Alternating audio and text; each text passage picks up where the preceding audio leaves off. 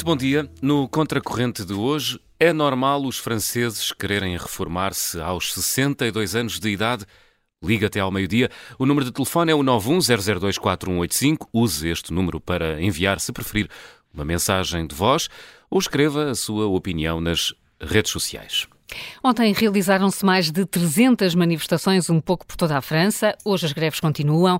Os franceses estão de novo nas ruas por causa da tentativa de reformar o sistema de pensões, que é especialmente generoso e por isso também muito caro. Além do destino do presidente Macron, pode estar também o destino de um dos maiores países da Europa, pelo que queremos discutir hoje no Contracorrente, não só o que se passa em França, mas também o que se passa com os eh, sistemas europeus de segurança social. Uh, José Manuel, uh, Macron vai conseguir resistir a tanta pressão? Olha, bom dia novamente. Bom dia. Sinceramente, espero que sim. Espero que sim. Espero que sim, porque é importante para todos nós, não só para ele. E digo que espero que sim, porque a França, eh, aliás, como o resto da Europa, não é? Eh, tem que aprender a lidar com uma população envelhecida, por um lado, mas com características diferentes da população envelhecida de outros anos, de outros tempos, digamos assim. E tem de aprender também, ou tem aprender a fazer reformas, portanto, a, a evoluir.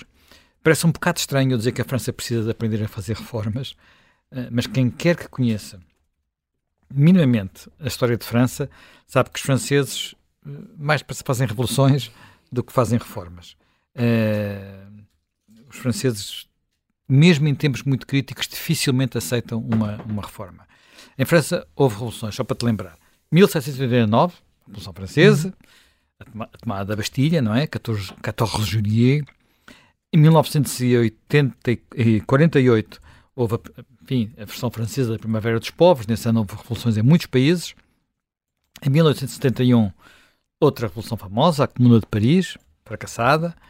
E depois, em 1968, claro, o meio, o meio estudantil e pelo meio, pelo meio, uh, houve muitas outras coisas. Só para ter, só, nós vamos na Quinta República. Portanto, quer dizer que já houve várias repúblicas Uh, houve também restaurações monárquicas, houve dois impérios, quer dizer, nestes dois séculos houve fartura de variedade.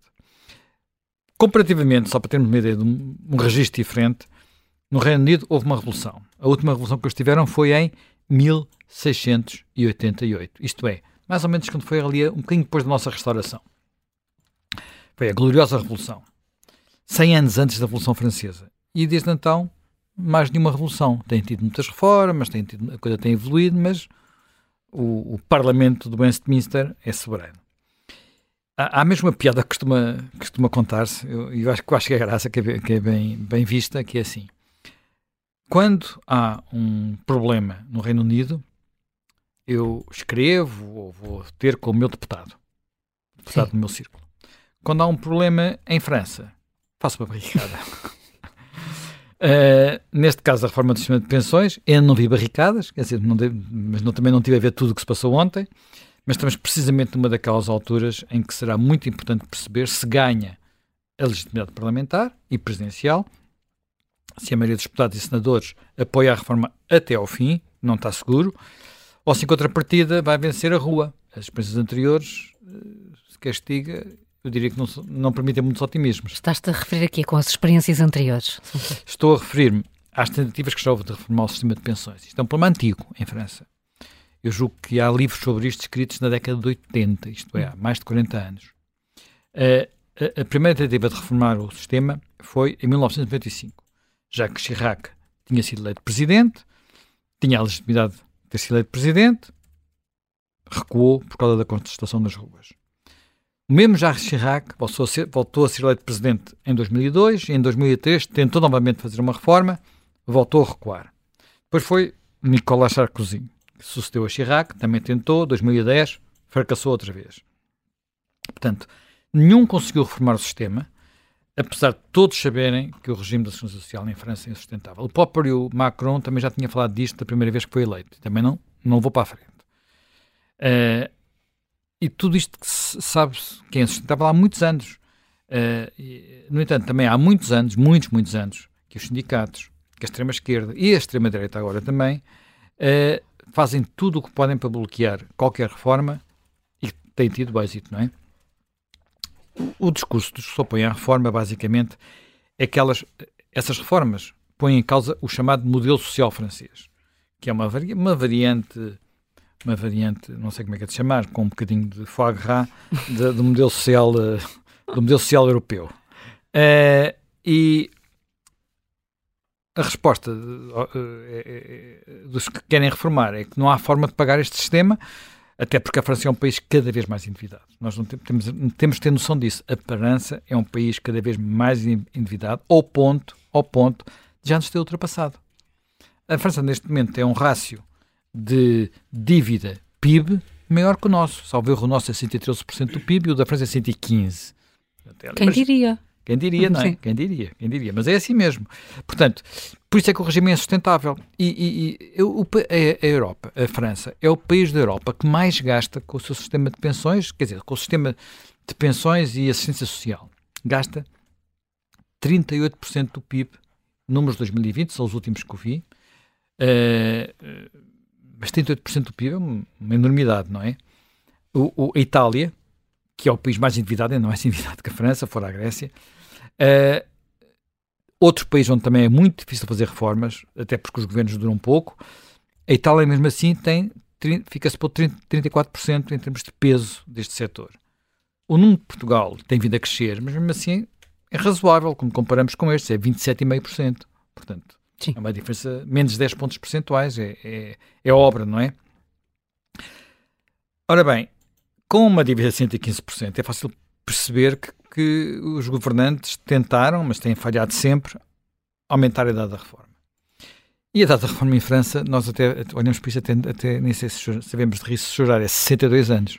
62 anos em França. Em Portugal é 66, eh, mais qualquer coisa, não é? 66 e 4 meses. A idade que eu terei no próximo mês de agosto. Exatamente. Ah, é? Sim, é. Portanto, mas não, não, vou, não vai acontecer vou, nada. vou continuar aqui, não vai acontecer nada. Vou continuar aqui todos os dias. Quer dizer, em agosto talvez tenha uns dias de férias, mas não, mas, mas como tiro todos os anos. Uh, uh, o nosso sistema e o sistema francês não são exatamente iguais, são ligeiramente diferentes. Uh, mas, mas esse ponto que salientaste é muito importante. Em França, a reforma chega quatro anos mais cedo. E, e, ao mesmo, e ao mesmo tempo que isso acontece, há outra coisa que é extraordinária. A esperança de vida dos, franceses aos 65 anos, eu estou a usar este número dos 65 anos, nem fui ver a esperança de vida na nascença porque ela tem menos importância.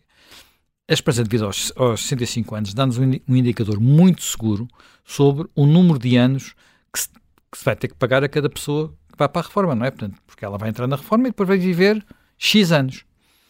Ora bem, a esperança de vida aos 65 anos em França, números de 2021, portanto, números que já consideram o impacto da pandemia, é de 21 anos e meio. 21 anos e meio.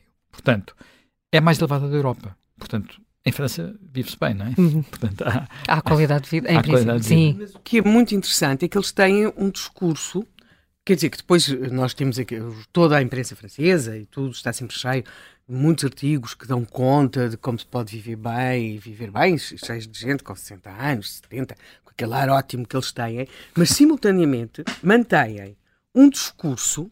Viu-se isso nos debates da, da, da, Le Pen com Macron, em que ela dizia que era impensável que as pessoas estivessem a trabalhar aos 64, 65 anos, e agora vi-se até nos cartazes aos 64 anos estamos mortos. Quer dizer, aliás, isso foi gritado ao, ao, ao, Macron numa, numa visita que ele fez. Eu estou morto, portanto. Pois, exatamente. Olha, também para lá caminho. E, portanto, isto deixa de ser um programa para ser uma sessão de espiritismo. Porque com o gosto que tu tens pelo trabalho, tenho a certeza que irás continuar do lado de lá.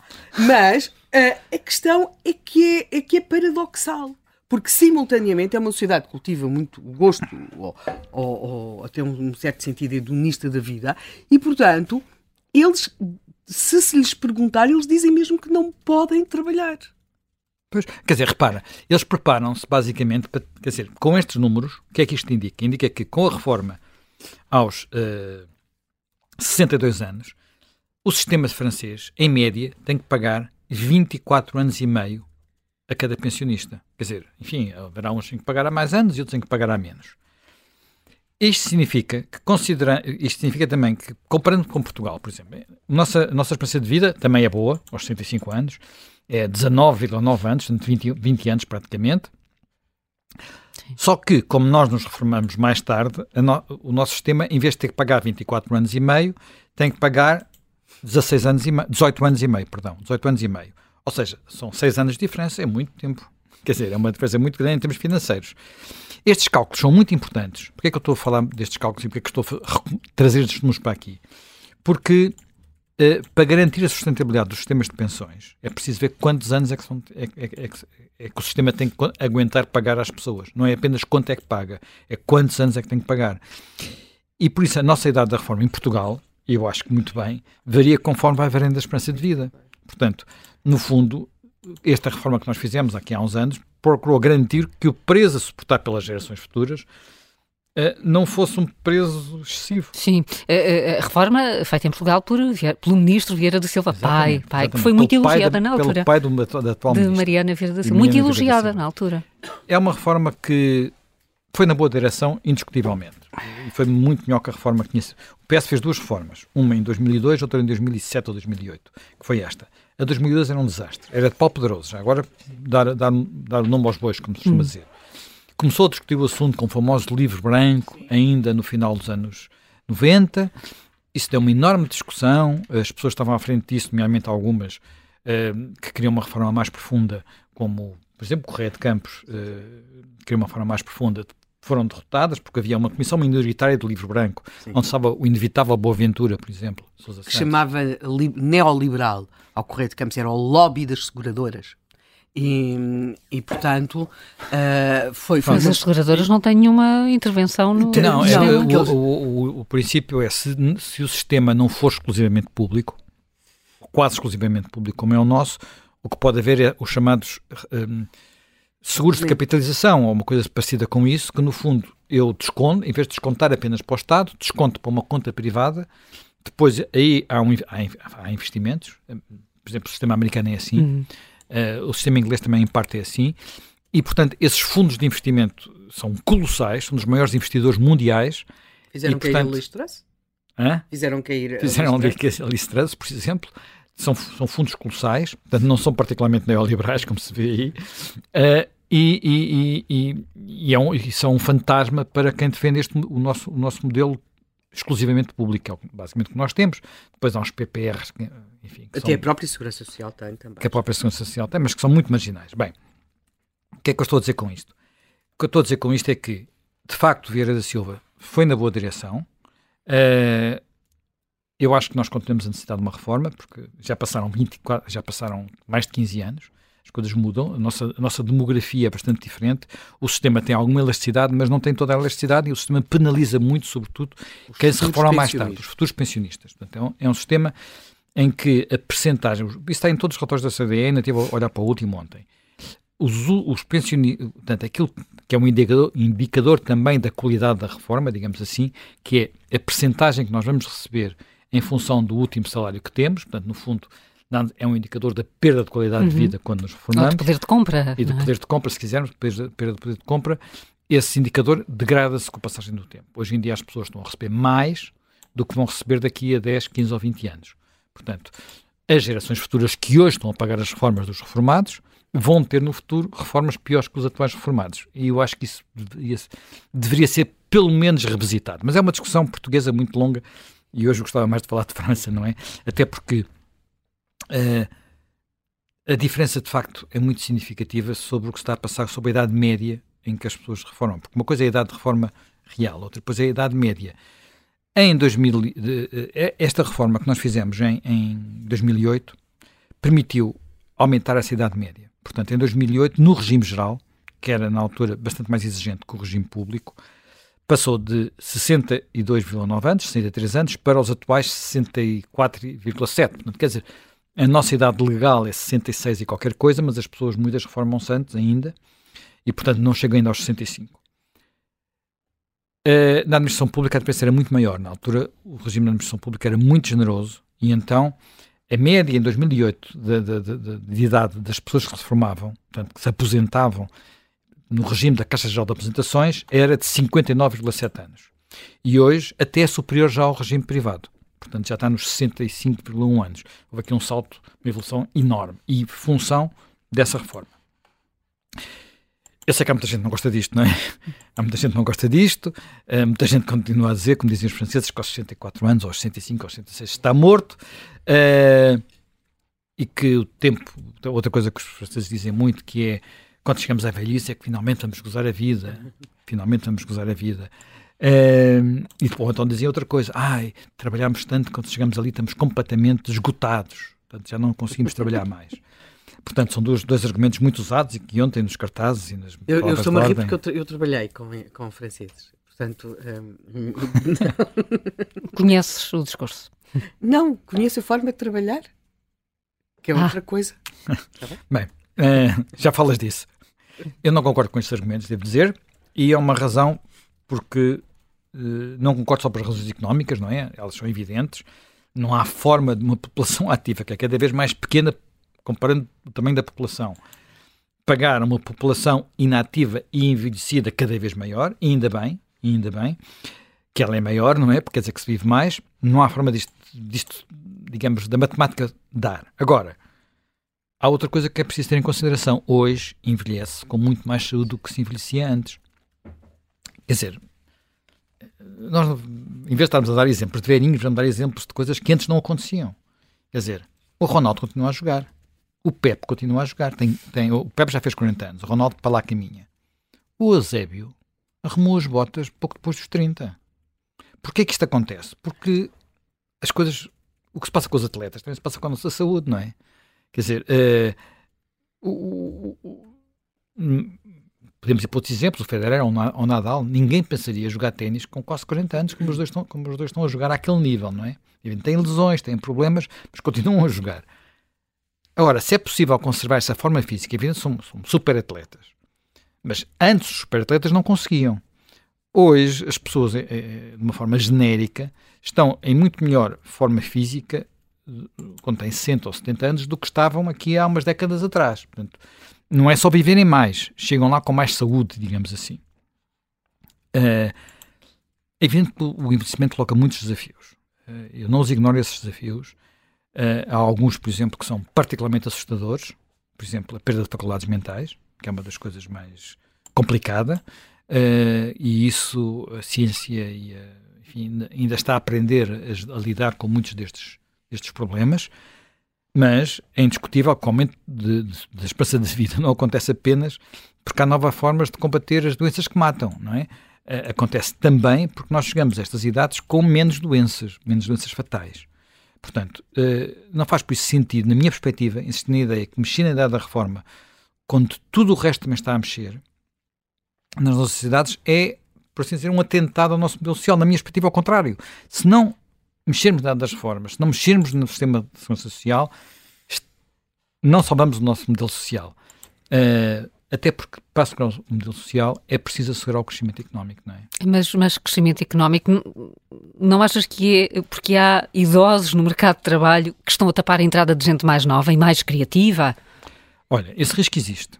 Esse risco existe, sem dúvida. Uh, olha, eu aqui, ainda até há 10 anos, escrevemos um livro chamado uh, este, País Não é para Jovens, Este País Não é para Jovens, onde falamos precisamente de algumas das barreiras que existem e que prejudicam os mais novos, nomeadamente no mercado de trabalho, nomeadamente no mercado do rendimento, que agora se fala tanto, e que são coisas terríveis para os mais novos, que os levam a emigrar, por exemplo. Já falámos disso aqui em muitos programas.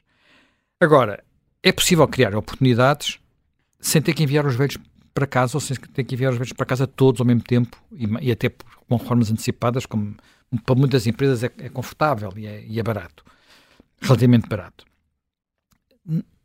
Agora, não podemos é ter coisas tão rígidas como, como as coisas existem, regras tão rígidas, tão imutáveis. Acho que um bom exemplo disso é o que se passou no mundo dos professores, onde de repente havia professores a mais, hoje há professores a menos e uma classe docente completamente envelhecida. Isso é, é o exemplo do não fazer reformas acaba nesse beco sem saída, não é?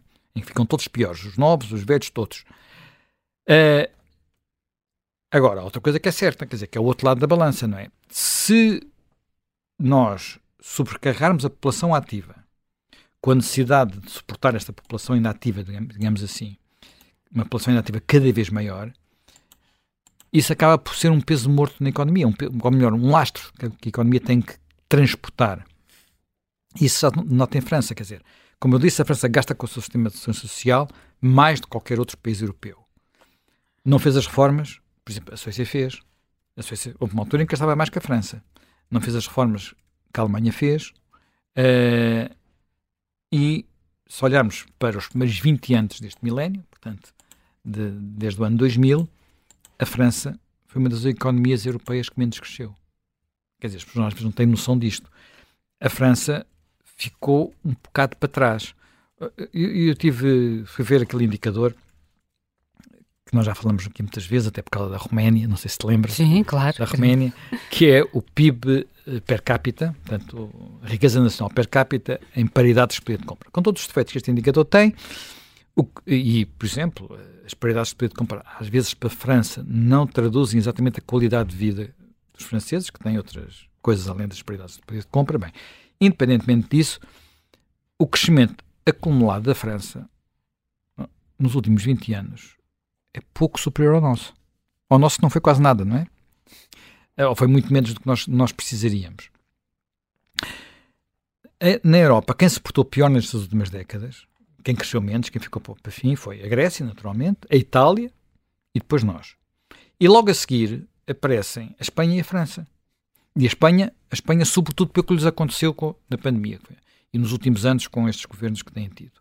Porque a, França, a, a Espanha antes até estava relativamente bem. Portanto, uh, eu acho que isto tem muito a ver com a França perder aquilo que os economistas chamam de crescimento potencial, ter potencial, potencial para crescer. Tem a ver com muitas coisas, com a energia da sociedade, com a idade da sociedade, com os mecanismos que existem para criar novas empresas nova riqueza.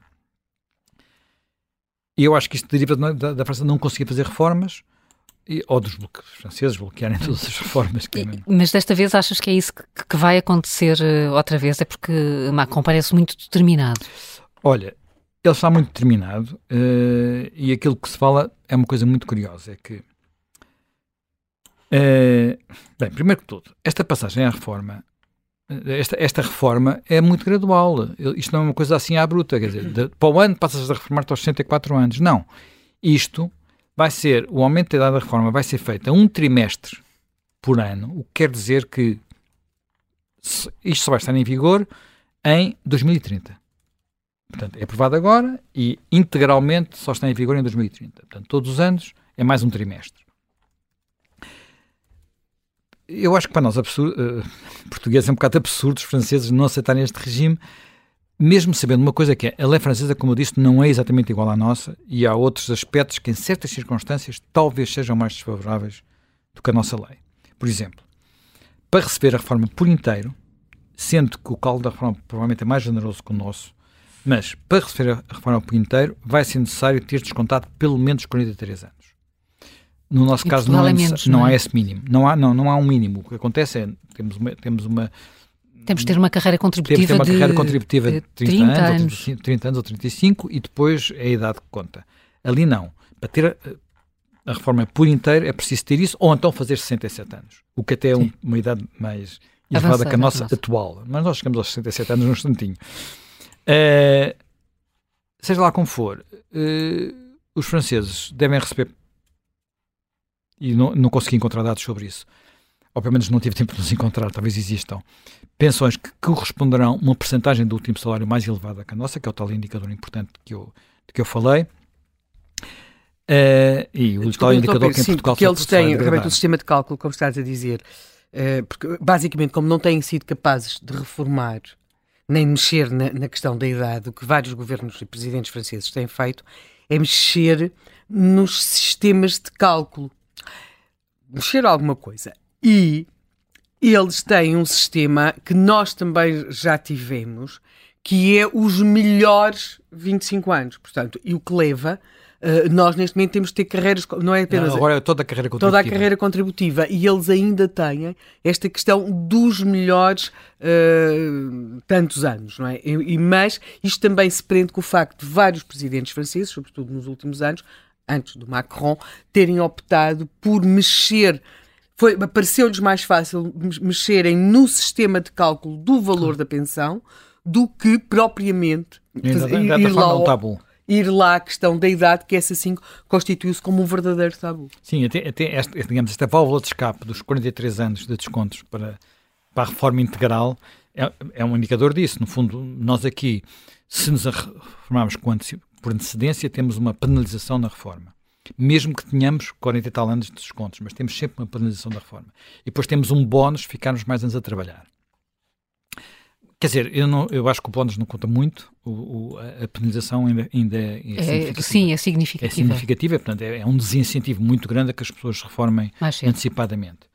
E tem funcionado, como se vê por aqueles números que eu dei, Sim. não é? Tem funcionado porque em, em, em 15 anos, eh, na administração pública, são 5 anos, mais de 5 anos de diferença na idade média da reforma. Portanto, tem funcionado. Uh, os incentivos funcionam. As pessoas sabem fazer contas, não é? Cada pessoa sabe olhar para a sua vida e fazer contas, quando os incentivos são certos. Uh, ora bem, no caso, no caso francês, eles vão ter que mexer nisto a, a, a pouco e pouco, até porque há uma coisa que é assim: a maior parte dos franceses está contra esta, esta reforma. 70% é o que dizem as sondagens. Mas 66% acha que ela vai, vai acontecer. Portanto, as pessoas acham que têm que manter-se fiéis à sua ideia de que são contra a reforma. Mas ao mesmo tempo acham que é uma fatalidade e que se calhar não, no, fundo, no fundo não faz muito mal. Já estão habituados à ideia, digamos assim. Uh, eu, eu ouvi notícias, enfim, alguns títulos de jornais a dizer as maiores manifestações de sempre. Não sei se foram. Não sei se foram. Tenho memória de muitos anos. As manifestações de 95, 2003, 2010 foram igualmente gigantescas. Esta talvez tenha sido maior que uma que já houve em janeiro. Em janeiro já tinha, este processo tinha começado. Mas maior sempre, não sei se foram. Sendo que quando olhamos para quem está em greve e quando, quando olhamos para a maioria dos manifestantes, acontece o mesmo que acontece em Portugal. Ou uma coisa parecida. Sobretudo, trabalhadores do setor público. Administração pública, empresas públicas. Sendo que lá, as empresas públicas, algumas delas são Estados dentro do Estado. A empresa pública de comboios ou a EDF de, de eletricidade são Estados dentro do Estado. São coisas absolutamente oh, Manuel, É preciso ter em conta que um dos problemas muito sérios destas, destas reformas, e sem grande foco de contestação são os chamados regimes especiais. Um, eu, não eu estou a ler documentação oficial do, do, do, dos governos franceses, portanto, aquelas páginas oficiais. Os franceses têm nada mais, nada menos que 37 regimes especiais. Uh, têm 37 regimes de reforma, dos quais 15 são os considerados regimes especiais.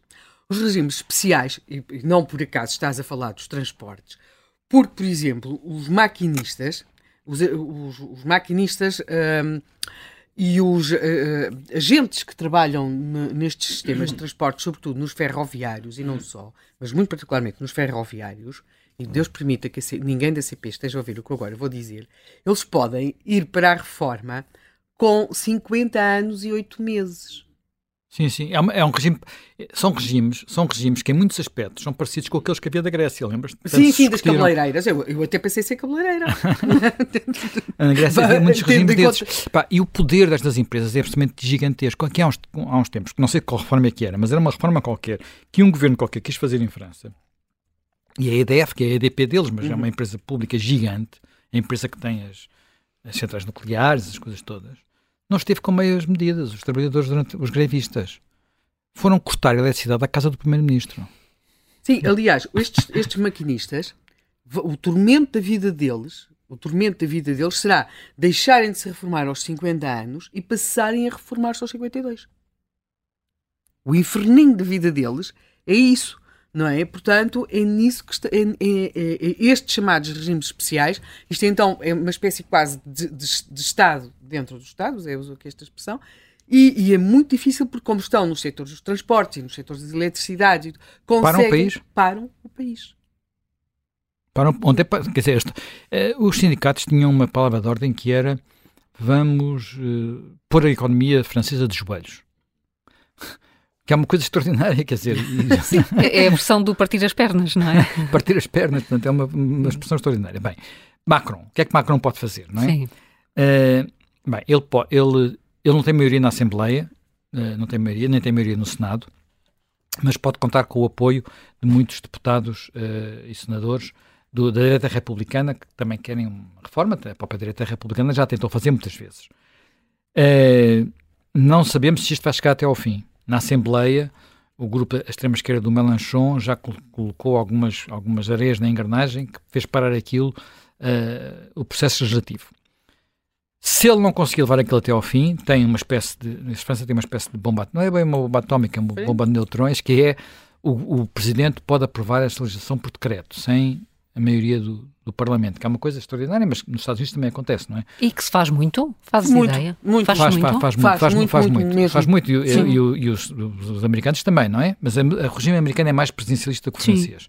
Mas eh, o problema deste tipo de, de- um dos- na América, não sei como é que é em França, deste tipo de forma de governar é que a seguir se mudar o presidente ele pode voltar tudo atrás eh, muito facilmente. Eh, quando as coisas passam pelas, pelos corpos legislativos são bastante mais estáveis. Bem, O Hollande governou bastante assim.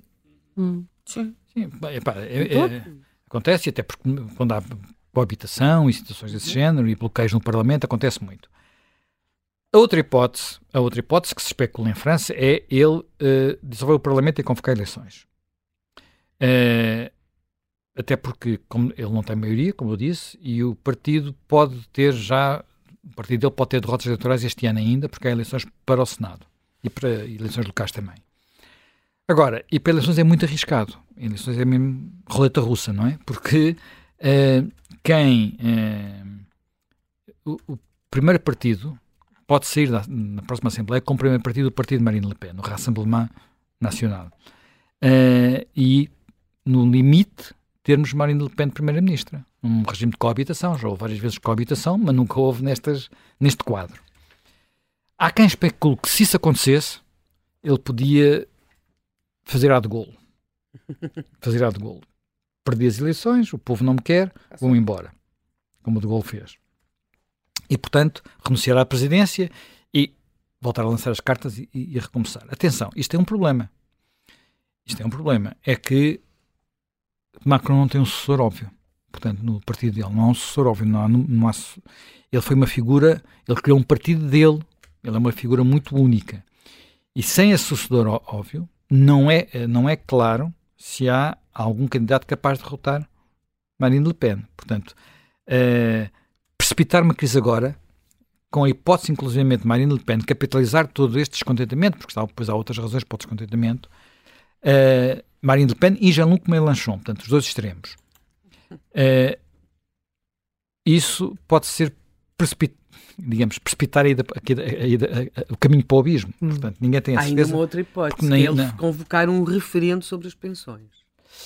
Também há essa hipótese, mas com as atuais sondagens ele teria dificuldade, a não ser que as pessoas achassem que era o menor dos males, para Sim. evitarem outros males a seguir. Sim. Enfim, eh, eu não sei, eu, eu acho que no fundo, talvez até pelos eleitores acharem, e as sondagens também dizerem isso, que isto vai passar, isto talvez acabe mesmo por passar, e nós lá daqui a umas semanas, porque o prazo para isto é até ao final do mês, abril, vamos saber. O que é que achas, Helena? Sugeriste aí a, a ideia do referendo? Achas que se pode ir por aí? Ele tem ameaçado. Ele tem ameaçado. Portanto, está É. também aqui a dramatizar. Sim, por outro Ele, ele usa um argumento, Uhum. que é um argumento que é um argumento que eu, eu não escondi ao que vinha. Porque muitas vezes os, Não, ele os disse presidentes, os, os- os presidentes fazem campanha eleitoral evitando falar das pensões. Ele não. Ele fez uma coisa que toda a gente achou bastante corajosa, que foi falar das pensões. Qual é o contra-argumento destes partidos e desta extrema-esquerda e desta extrema-direita? É, ok, mas só tiveste 20 e, poucos, por cento- 20 e tal por cento na primeira volta. E na segunda volta nós votámos em ti, mas foi para não Foi o voto útil. Foi voto útil contra a Marine Le Pen. Portanto, não tens legitimidade para uma reforma dessas. Uh, Helena, Enfim. dizias, exatamente, dizias que já trabalhaste com franceses, Uhum. uh, olhas para, para o que está a acontecer agora nas ruas de França e no debate Bem, político. há uma grande diferença entre aquilo que acontece nas ruas de França e aquilo que a França é. Isso, aliás, percebeu-se em, em maio de 1968, não é? Nós todos temos a E ideia. aconteceu duas ruas de França. Duas ruas de França, é que nós geralmente só vemos uma rua de França, mas é que nem queiram saber o tamanho da outra. Ah, e, portanto, o general ah, não ficou propriamente derrotado no maio de 68. Portanto, é, é- é- há- houve uma França que se levantou, levanta-se a seu modo. Ah, logo, os franceses fazem muitas vezes manifestações que para nós até têm um lado ah, de uma violência que nos choca. Eu recordo quando começou o movimento dos coletes amarelos, eles acharam apropriado levantar eh, simbólicas guilhotinas. Eram simbólicas, mas caiu uma coisa lá de cima, quer dizer, mas, pronto, não seria uma lâmina hum, para cortar pescoços, mas eles têm este lado eh, de uma, de uma eh, umas manifestações muito frequentemente fica, as ruas ficam com muitas coisas destruídas, as lojas, os comércios, chamado mobiliário urbano. Portanto, há ali um lado de rua que eles de facto cultivam, um, têm realmente aquilo que o Zé Manuel aqui chamou muito mais facilidade em fazer uh, revoluções do que reformas, têm uma resistência enorme à mudança. Por exemplo, a introdução das novas tecnologias eles ficaram claramente para trás, exatamente por aquilo que achavam que era o seu lado revolucionário. Uh, isto que eu vou falar não é teórico, acontece, aconteceu na prática. As rádios começam a receber, começa a haver tecnologias para se trabalhar informaticamente, não é? No numérique, como eles dizem.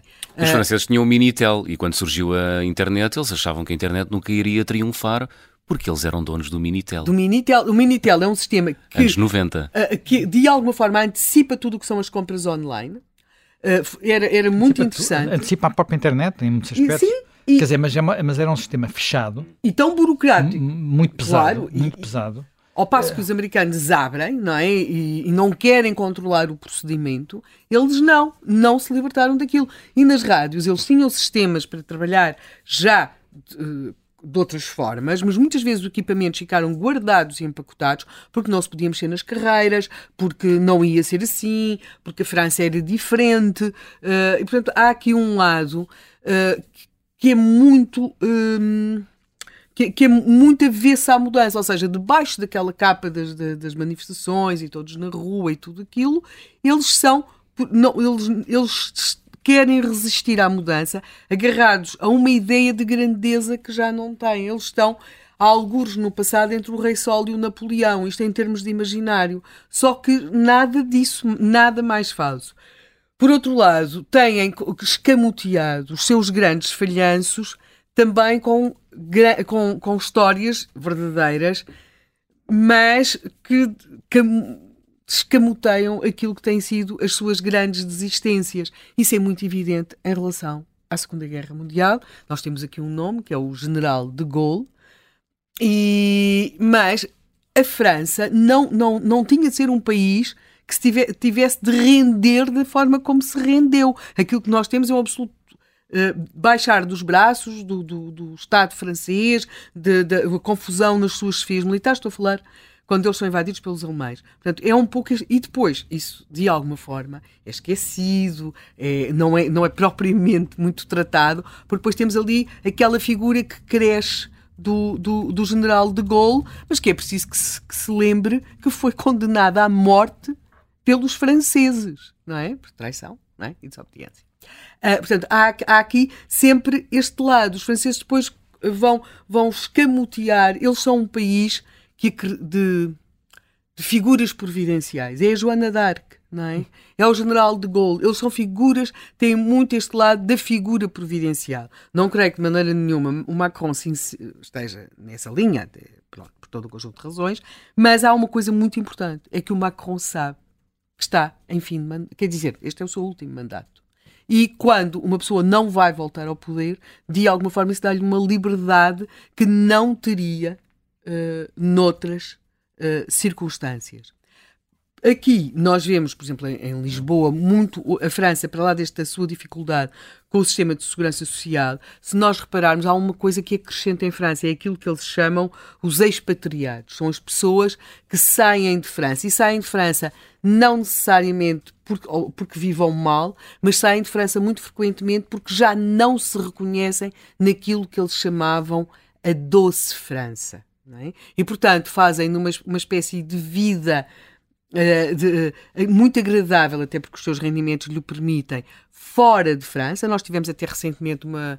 Penso que foi a revista do Expresso, teve um, se não foi a revista do Expresso, foi um outro semanário ao jornal que trazia uma coisa muito interessante com estes franceses que estão em Lisboa, muitos deles pessoas movendo movendo-se em meios de, de, de, de, alta finança e não só, pessoas muitíssimo abastadas, que chegam aqui, acham a cidade maravilhosa, a luz, o sol, os edifícios, investem. Pode perguntar-se, então porquê que saíram de França? Porque muitas vezes eles não se reconhecem uhum. na França, por questões de, insegurança, por questões de, agitação, por todo um conjunto de razões. E, portanto, este, aquilo que eles chamam le expat, até já há podcasts feitos com pessoas que estão fora e falam, falam, ah, como é, sei lá, ser.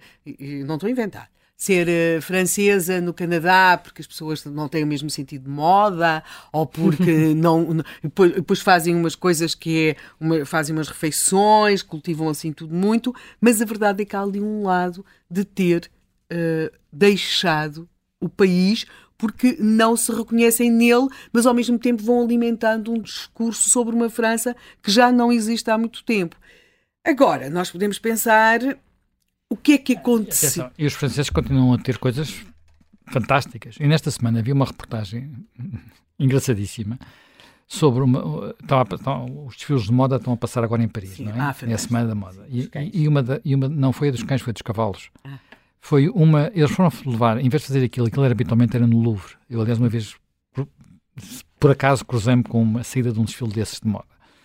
Uh, e eles foram para uma, um picadeiro e então as, as modelos e os modelos desfilavam à frente de 12 cavalos. Os cavalos estavam lá, estava alguém a tocar, tomar conta deles, porque não fossem os cavalos fazer alguma coisa que não devessem, mas, epá, e aquilo era Pá, era deslumbrante, quer dizer... Era muito francês, muito chique. Sim, claro, sim, o bom chique, Pá, bom genre, não é? Claro. Sim, e a roupa, então... E a roupa sempre fabulosa. Nós, aliás, temos falar aqui delas, quero, aliás, dizer que ontem fomos cumprimentados uh, porque entre os nossos ouvintes havia um, o Carlos Magno, que achava interessantíssimo que nós estivéssemos aqui estado a falar do Louboutin e da Louis Vuitton, mas eu quero só chamar, e acho que na segunda parte víamos, uh, porque já, já, a Carla e o João já estão com aquela cara de que o noticiário está aí a chegar, que é o Fez facto o que, é que, o que é que levou? Porque nós muitas vezes, quando falamos destes regimes de segurança social, achamos sempre que isto teve a ver com modelos muito generosos que foram criados no passado, quando a demografia era outra, que é verdade no caso português, como é óbvio, uh, quando uh, tudo, a, a pirâmide uh, demográfica era completamente outra, não havia, já havia algumas indicações que as coisas poderiam ficar diferentes. Agora, que temos que perceber em Portugal, nos anos 60, não se pensava que o país fosse envelhecer deste modo, nem sequer ali nos anos 70. Agora, a França, a idade da reforma, aos 60 anos, não foi definida ali no pós-guerra, nem nada dessas coisas. Foi definida em 1982. Em 1982.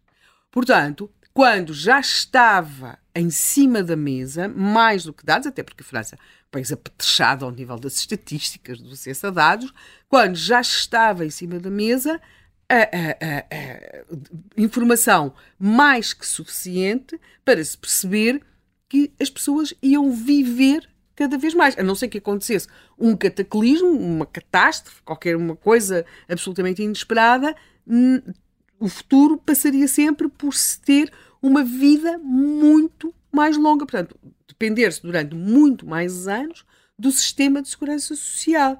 E, portanto, o que é que pode ter levado o, o governo do Mitterrand, que tinha como primeiro-ministro o Pierre Mauroy, a avançar para um, uma, um, definir a idade de reforma aos 60 anos. Segundo alguns analistas, mas depois poderemos falar nisto, foi Uh, é um bocadinho assim, às vezes, como aquelas coisas que se fazem muito ruidosas, sei lá, como despedir as pessoas ao vivo e em direto nas televisões para que não se perceba o que está acontecendo numa grande empresa pública. Pois aqui era para que não se percebesse o que estava a entrar no país, o que, está, o que ia acontecer no país. O país ia ter de experimentar, a França, viver uma coisa, uma palavra que eles nunca dizem eles nunca dizem austeridade, quando muito dizem rigor. E, portanto, uh, se era necessário mais algum rigor, tem de se criar um, um, um, fenómeno que faça muito ruído e que dê às pessoas a ideia de que elas vão viver, que o país está a viver melhor. E, portanto, tivemos uma idade legal de reforma definida ao, ao, para os 60 anos em 1983. Portanto, em nome do rigor e não, das não, técnicas de comunicação. Falasse, para que não se falasse do das rigor. de comunicação. Para que não se falasse do rigor. Portanto, é um pouco um país que está onde está por vontade própria. Helena, vamos assim continuar sim. a falar na segunda parte do Contracorrente. Agora sim estamos com muito pouco tempo, mas João Miguel, estás-me a fazer sinais. É para ti? Há comentários. O tema é complexo e os comentários são por isso longos. Vamos ver se temos, temos até às 11. Cristina Coutinho escreve que uma vez que a esperança de vida aumentou, parece lógico que se aumente a idade de reforma. Macron está a olhar para o futuro a 20, 30 anos. Ele está a querer ajustar dois anos e sabe que é só um ajuste. Espero que os franceses, escreve Cristina Coutinho, entendam que Macron está a proteger o futuro dos franceses. Rogério Correia lembra que as profissões não são todas iguais, dá o seu exemplo. vai com, tem 58 anos, desconta desde os 19, sem parar. O seu trabalho é instalar e, e reparar equipamentos científicos pesados em, em, fábricas pelo país, no mínimo anda 200 km por dia. Agora uh, diz que está a pagar por isso e já fez até uma operação uh, e está à espera para fazer outra. Enquanto vai recuperando, tem que trabalhar. Por isso, escreve Rogério Correia, não se pode generalizar. Carlos JC escreve que o aumento da reforma é o reflexo dos medíocres líderes ocidentais que despejam dinheiro em tudo o que mexe e cada vez mais castigam quem produz e contribui com impostos. A partir de França, Marisa Mendes escreve que o problema do país é o mesmo que muitos, que, outros países da Europa. A revolta das pessoas de hoje justifica-se porque trabalham toda a vida, enquanto há muitas ajudas sociais para quem não faz nenhum. E eh, para nos ajudar a olhar para a França e não só, convidamos para o contracorrente Miguel Coelho, foi vice-presidente do Instituto da Segurança Social, já está uh, em nos, uh, connosco ao telefone. Miguel Coelho, bom dia. Muito bom dia, muito obrigado pelo convite. Obrigada por, por aceitar. Eh, temos visto muita contestação em França, mas apesar disso, estes eh, velhos países europeus, como França, como nós, eh, vão mesmo ter de se adaptar a um sistema de segurança social diferente? Bem, na realidade, o processo de reforma do sistema de segurança social é um processo contínuo e, e, em alguns países de forma mais acelerada do que em outros, mas, mas, mas é inevitável termos que adaptar o sistema às novas realidades.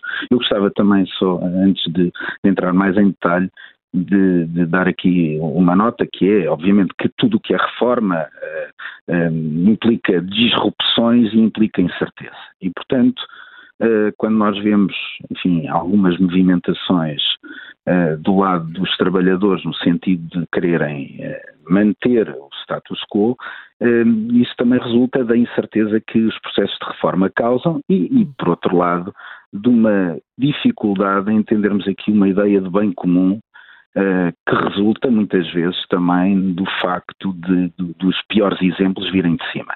E, portanto, quando os trabalhadores se movimentam desta maneira, uh, temos que também perceber que desse lado há alguma preocupação, e é óbvio que há também outros motivos, mas há uma preocupação sobre, sobre o futuro e sobre a capacidade de, de, de sobrevivência num quadro de, de pós-trabalho, ou seja, num quadro de reforma. Claro. E, mas, portanto, o que está a dizer é que é, eh, é atendível a preocupação. Eu diria que é, é, atendível a preocupação, depois podemos ver em detalhe, não é, em, em cada circunstância, se, se, se é, é, fácil ou não explicar uh, que é necessária a reforma. Eu diria que no caso francês, essa, essa reforma, tal como no caso português, é muito fácil de explicar, não é? Dadas as condições do sistema e dadas as alterações de contexto, nomeadamente os contextos demográficos, é? Eu recordo, eh, já agora a propósito disso, que eh, a França tem uma esperança média de vida de 82 anos e meio, que compara com a nossa esperança média de vida, dados de 2020, de 81,6 anos. Portanto, eh, do ponto de vista demográfico, é um país que tem uma esperança de vida maior e, portanto, em igualdade de circunstâncias, face a Portugal, do ponto de vista do sistema, conclui-se que o sistema é mais, é mais, eh, mais desequilibrado. Mas, eh, e portanto, isto a propósito da, da esperança média de vida. Hum. Relativamente ao próprio sistema, eh, eu, eu gostava aqui de recordar que o sistema francês, e já foi dito na, na emissão de hoje, prevê a possibilidade das pessoas se reformarem aos 62 anos. Obviamente que essa reforma aos 62 anos implica penalizações se eh, não houver uma densidade contributiva eh, de acordo com os mínimos exigidos. A reforma plena, independentemente e sem penalizações, independentemente do período de contribuições, é obtida entre os 65 e 67 anos em função da data de nascimento do, do, do portanto, da entrada, melhor, da entrada no sistema do, do, do contribuinte barra pensionista. Por outro lado, é também importante dizer, e isto compara com os 66 anos e 4 meses que temos em Portugal. Por outro lado, hum, em França, e também já foi dito, eh, nós temos uma carreira contributiva hum, que, contribuirá para a pensão que corresponde aos 25 melhores anos de carreira. compara com o caso português em que estamos a considerar atualmente o total da carreira contributiva. Portanto, eu diria que genericamente o sistema francês é efetivamente mais generoso do que o, o, sistema português, tendo, por outro lado, uma situação demográfica mais severa do que a portuguesa, na medida em que a esperança média de vida é maior em França do que a portuguesa. E, e, portanto, estamos aqui a falar quase numa inevitabilidade de se mudar alguma coisa para que o sistema eh, continue sustentável. Exatamente, Esse, isso é, é, de facto inevitável, quer no quadro francês, quer, quer no quadro português. Já agora também acrescentava aqui um dado importante, não é? Um, para percebermos também a dinâmica deste, deste do, do peso das pensões na, naquilo que é a economia francesa e portuguesa, nós, Portugal, tínhamos eh, as pensões de velhice, sobrevivência e invalidez representavam 9,2% do PIB em 1990, representam agora 15%, mais ou menos. E em França, eh, tínhamos 13,2% em 1990 e em 2020 representava 15,9%. Eh, Portanto, eh, o peso das pensões em França é dos maiores em termos de PIB, é dos maiores em toda a Europa. Portanto, o esforço, o esforço é aqui maior. O, o Miguel Coelho falava uh, da, da, incerteza uh, com, que, com que se olha para, para este momento de reformas. Isso também quer dizer que quando há alterações uh, que, que, merecem ter a designação de reforma, há sempre aqui uma componente de imprevisibilidade no que vai acontecer e do efeito prático que, que o novo modelo pode ter? Bem, há sempre essa componente e ela é ampliada se, se não houver consenso político sobre a matéria e se não for bem explicada. Hum. Eh, nós temos um grande exemplo de reforma, que foi a reforma do, do sistema sueco em 1990, que assentou basicamente numa decisão política de delegar eh, a reformulação do sistema num grupo técnico bastante robusto que apresentou uma proposta e que depois foi consensualizada politicamente e permitiu fazer a transição do modelo sueco, que era financeiramente insustentável, para um modelo que, não sendo perfeito, está muito mais adaptado à realidade, à realidade moderna. Portanto, aquilo que é importante que se faça num qualquer processo de reforma que implica tanto na vida das pessoas como é a reforma do, do, sistema de pensões, é que haja uma base técnica que encontre uma ou duas soluções que sejam uh, efetivamente uh, ajustadas à realidade.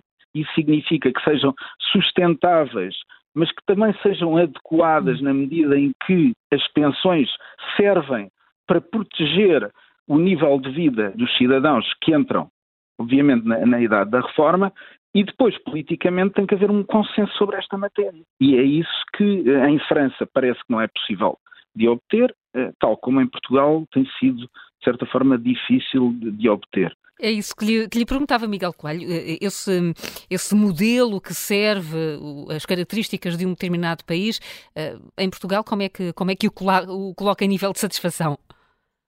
Bem, eu, eu, eu acho que as pessoas não têm uma noção exata daquilo que é a relação entre as contribuições que realizam e o benefício que têm. Obviamente que nós temos aqui um, um problema de base que tem a ver com uh, uh, o nível de remuneração dos trabalhadores. E, portanto, esse nível de remuneração de trabalhadores sendo baixo, hum. alimenta níveis de pensões relativamente baixos e que depois são insuficientes para, para, para cumprir o objetivo que é proteger as pessoas na velhice. Agora, há aqui um problema, é que a relação entre as contribuições que fazemos e os benefícios que obtemos no sistema de pensões continua a ser, a ser, a ser muito elevada. E, portanto, as pessoas não têm muita noção desta realidade. Portanto, elas estão insatisfeitas, genericamente, e quando perguntamos uh, aos, aos miúdos de 19, 20 anos, e eu, uh, nas minhas aulas, todos os anos, faço um esforço de lhes fazer uh, estas, de lhes colocar estas questões. Elas não acreditam, por exemplo, que vão ter reforma quando chegarem à idade da reforma. Não acreditam no sistema. Portanto, as pessoas que E fazem estão... bem, e fazem bem não acreditar? Não, vamos ver uma coisa. Se todos nós deixarmos de acreditar, obviamente que o sistema colapsa, não é? Agora, como é que nós podemos fazer com que as pessoas passem a acreditar no, no, no sistema? Bem, primeiro, dando-lhes garantias que o sistema é credível, se calhar é importante não prometer o que não pode ser cumprido, e portanto há esta pedagogia, há uma parte de educação, de literacia nestas matérias, que é perceberem que o resultado do benefício que vão ter vai depender das contribuições que têm. Curiosamente, quando hum, no âmbito da contratação colocamos ao futuro empregado a possibilidade de ter um complemento de reforma do setor privado, com benefício dado pela empresa, os trabalhadores são muito receptivos e percebem essa, percebem essa, uh, ao fim e ao cabo, essa, essa importância de terem uma proteção na reforma. Agora, não acreditam é no sistema público. E, portanto, este, este diria eu, é, é um outro, é um, é um, problema de base. Mas isso é, é um problema eh, pelos sinais eh, que, que, que, os políticos também vão dando ou não dando? Com certeza. Porquê? Porque, hum, hum, na realidade, hum, quem alerta para estes problemas, quem, quem propõe reformas, é, é, é muito ostracizado pela generalidade da classe política, porque a classe política olha para isto numa ótica de curtíssimo prazo. Como é que eu posso ganhar as próximas eleições? E, obviamente, eu não consigo ganhar as próximas eleições dizendo, meus amigos, temos que reformular o sistema e adequá-lo à realidade atual. Portanto, é preferível obviamente, não mexer nas coisas. E, portanto, eh, há uma divergência entre aquilo que tem que ser feito e a capacidade política de desenvolver essas, essas, essas alterações. Hum. E essas alterações para responder uh, à, à, realidade uh, das, das, das, sociedades europeias, sociedades uh, com uma pirâmide demográfica muito invertida, vamos, vamos ter de perceber que o, o, nosso modelo de Estado social, tal como o conhecemos, não pode ficar assim? Ele não, na realidade, ele tem que se adaptar hum. à nova realidade, porque o próprio contexto do mercado laboral, por exemplo, alterou-se profundamente. Hoje em dia não temos indivíduos que entram para uma profissão e para uma empresa e que se vão manter durante 30 ou 40 anos nessa empresa. As pessoas mudam de emprego, eh, mudam de empresa, mudam de profissão, mudam de país. Esse é um outro problema, não é? Porque nós estamos num quadro de mobilidade do fator trabalho a nível europeu que é praticamente pleno, e portanto, como é que isto tudo se conjuga para que as pessoas tenham proteção, podendo, hum, de certa forma, hum, atuar no mercado de trabalho com a liberdade total que, ao fim e ao cabo, as leis, as leis e, a, e, a, e, a, sociedade moderna permitem. Portanto, há aqui um conjunto. Isto não se resume à questão da idade da reforma. Esse, esse é também um aspecto. Mas há aqui um outro conjunto de aspectos nos obrigam a repensar todo o sistema de uma forma integral. E este, esta reforma não se faz apenas com o Estado, faz com os trabalhadores, faz com as empresas e faz também com o Estado, obviamente. Agora, não podemos pensar num modelo que vai assentar exclusivamente numa responsabilidade do Estado para assegurar esses níveis de proteção. Isso é, hum, diria eu, economicamente inviável e eu diria, eh, do ponto de vista social, vai gerar aqui um conjunto de problemas muito graves, porque, como diria política há muitos anos, o Estado não tem dinheiro. Uhum. Na realidade, o dinheiro do Estado é dos contribuintes. E, portanto, se nós formos mais generosos no sistema de pensões e se não houver capacidade de o alimentar, alguém vai ter que pagar a fatura. E, e, e, quem é que vai pagar a fatura? São os contribuintes. Portanto, é preciso repensar isto de uma forma abrangente. É preciso, é preciso olhar para o todo. Miguel Coelho, muito obrigada por uh, teres feito esse exercício connosco. Desejo-lhe um bom dia. Um... Muito obrigado, eu é que agradeço. Uh, obrigada. O Miguel Coelho foi vice-presidente do Instituto da Segurança Social, um dos uh, técnicos portugueses que melhor conhece o nosso sistema de segurança social. Uh, vamos ouvir os nossos ouvintes e vamos já para Varsóvia, onde está o Hugo Marques, que trabalha no setor financeiro. Bom dia, Hugo. Olá, muito bom dia a bom todos. Dia. espero que estejam todos, todos bem. Feliz Dia da Mulher uh, para todos os ouvintes e para vós que estão aí no, no estúdio e toda a Rádio Observador. Aqui na, na Polónia existem duas idades da reforma. Existe a idade da reforma para a mulher, que é aos 60 anos, e a idade da reforma para o homem, que é aos 65 anos. E neste momento existe uma complementaridade à reforma que é feito no, no mercado de trabalho que é chamado o plano de capital para os empregados, em que para além dos descontos que nós fazemos para a segurança social, que são obrigatórios, existe a possibilidade de todas as empresas que contém pelo menos 250 funcionários, são obrigadas a participar no plano, mas uh, os funcionários podem escolher se pretendem ou não participar neste plano, em que basicamente nós pagamos no mínimo 2% do, do, do nosso salário ou pode ir até 4% de uma forma voluntária. A empresa contribui com 1,5% ou de forma voluntária também até 2,5% e o Estado polaco de forma uh, uh, anualmente contribui com 240 uh, zlotys, não fiz bem a, a, conversão para euros, por isso não, não fechei muito bem de quanto é que é em euros. E uh, todo este bolo acaba por, por ir para uma instituição financeira que é como se nós tivéssemos um plano para a reforma, mas complementar ao, ao, ao, Estado. A ideia que, que foi criada é para que as pessoas, quando cheguem à idade da reforma, já que as reformas vão ser baixas, porque normalmente não são, não são muito elevadas, já que as reformas vão ser baixas, haja uma fatia da sociedade que consiga combater essa pobreza inicial da, da reforma. Porque uma das coisas que muita gente não pensa é, neste momento eu recebo uh, um determinado valor salarial, mas depois quando chegamos à idade da nossa reforma, esse valor salarial pode ser reduzido em, uh, uh, e podemos receber só apenas 30% ou 40% desse, desse mesmo valor face a tudo aquilo que, ao, ao estilo de vida que podíamos estar, a, estar habituados e ao conforto que, que poderíamos esperar. Uh, mas, porém, mesmo que esse dinheiro possa ser aos 60 anos, 25% pode ser retirado sem justificação, 75% em parcelas, e há aqui um conjunto de situações em que nós podemos aceder a este dinheiro mais cedo, seja para doença grave nossa, do, dos filhos, da mulher, ou até mesmo que há algo muito interessante que para pessoas com menos de 45 anos podemos retirar o, o valor por inteiro se nós quisermos cobrir um empréstimo que tenhamos feito para um apartamento ou para a construção da nossa própria uh, habitação. Nós podemos retirar este valor que depois tem que ser uh, reposto.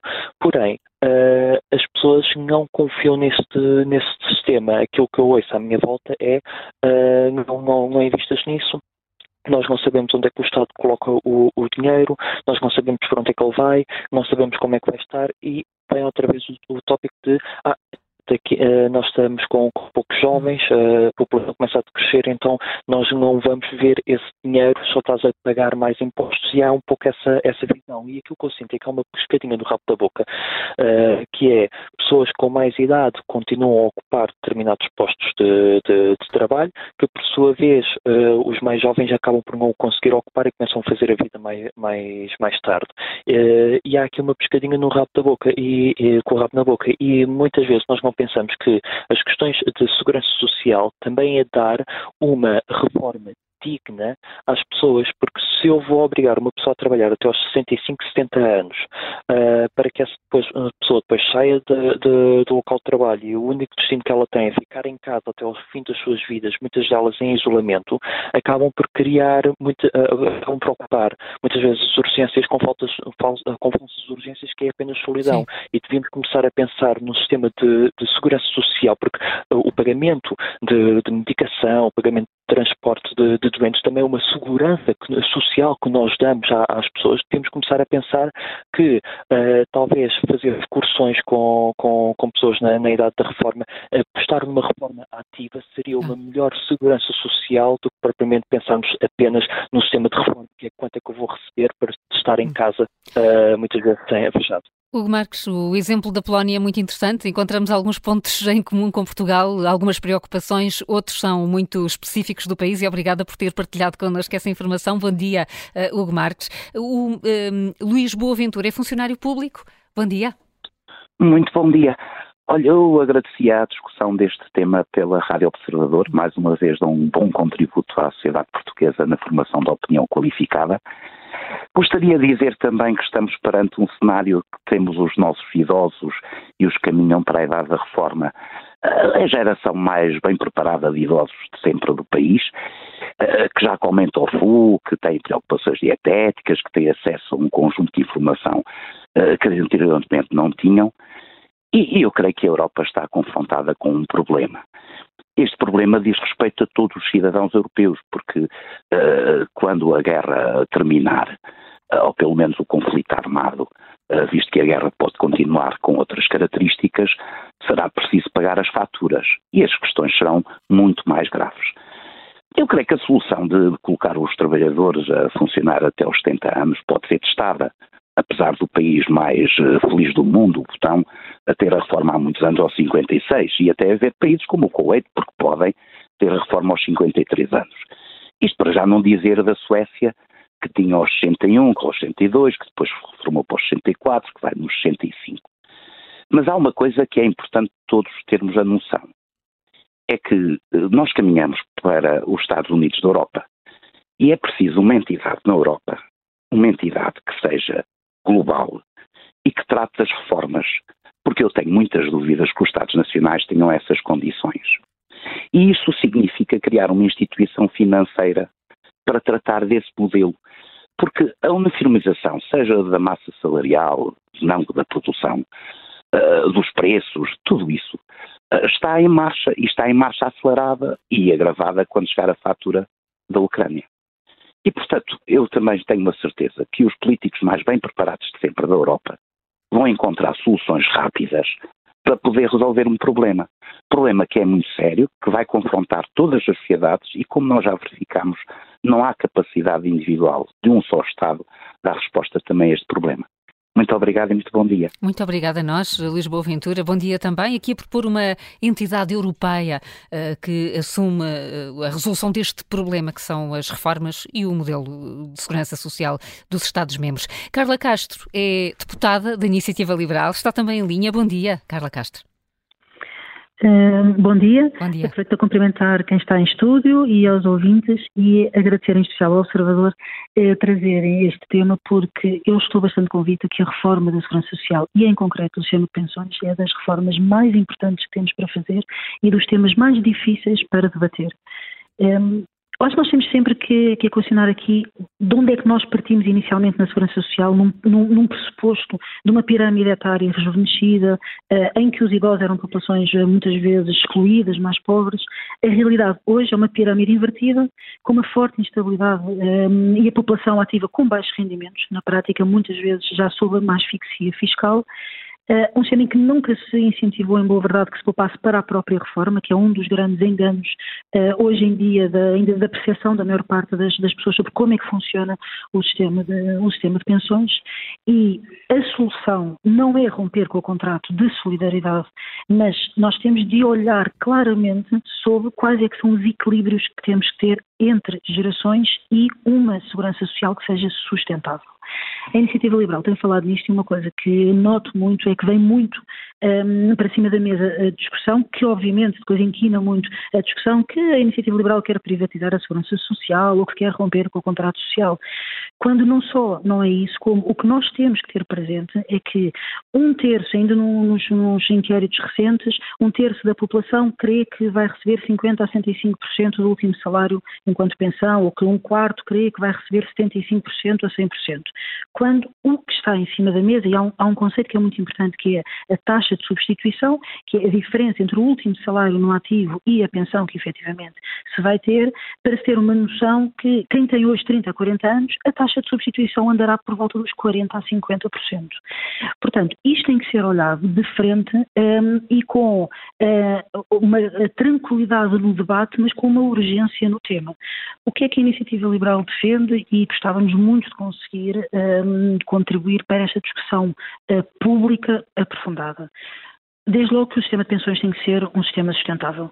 Um, tem que haver uma pensão de reformas que claramente que haja uma, uma vivência digna dos beneficiários, mas também que haja uma, um, um, reequilíbrio da injustiça social hoje em dia, que é pensões elevadas financiadas com rendimentos baixos e com contribuintes que estão claramente muito asfixiados fiscalmente. E a proposta passa por uma transição, e esta transição, as características desta transição é dos temas que mais têm de ser amadurecido entre as diversas forças políticas, é que haja um pilar existente, um primeiro pilar, como hoje existe, de transferência de rendimentos, que é hoje como funciona a segurança social, com um limite máximo e mínimo, portanto mínimo para que haja essa tal qualidade, essa existência condigna do pensionista, mas também um limite máximo, uh, tema que nós defendemos bastante nas, nas pensões. Depois, com aquela transição que deve ser feita e que hoje também já começou a ser mencionado sobre a importância da capitalização do mecanismo de capitalização, nós defendemos a existência de dois pilares, um de capitalização obrigatório e o outro de capitalização voluntária. Uh, esta reorganização uh, tem que ser feita, é algo que vai demorar, que vai demorar tempo, mas um, o tempo uh, aqui conta contra, contra, contra, contra nós.